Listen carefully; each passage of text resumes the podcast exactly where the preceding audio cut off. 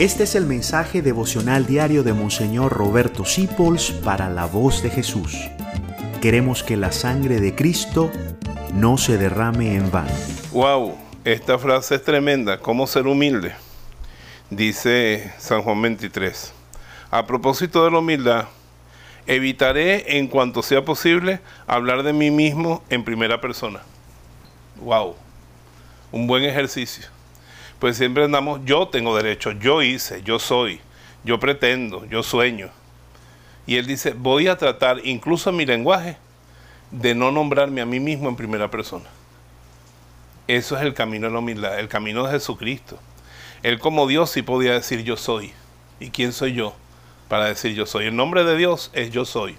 Yahweh, que algunos traducen equivocadamente metiéndole a Donai y Jehová, el nombre sagrado de Dios es yo soy. Él tiene derecho a decir eso.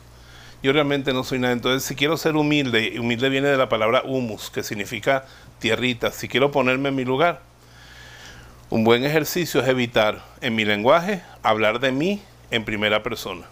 Yo soy, yo tengo, yo quiero, yo sueño. Qué broma, ¿verdad? Es difícil. Eso se llama en griego kenosis.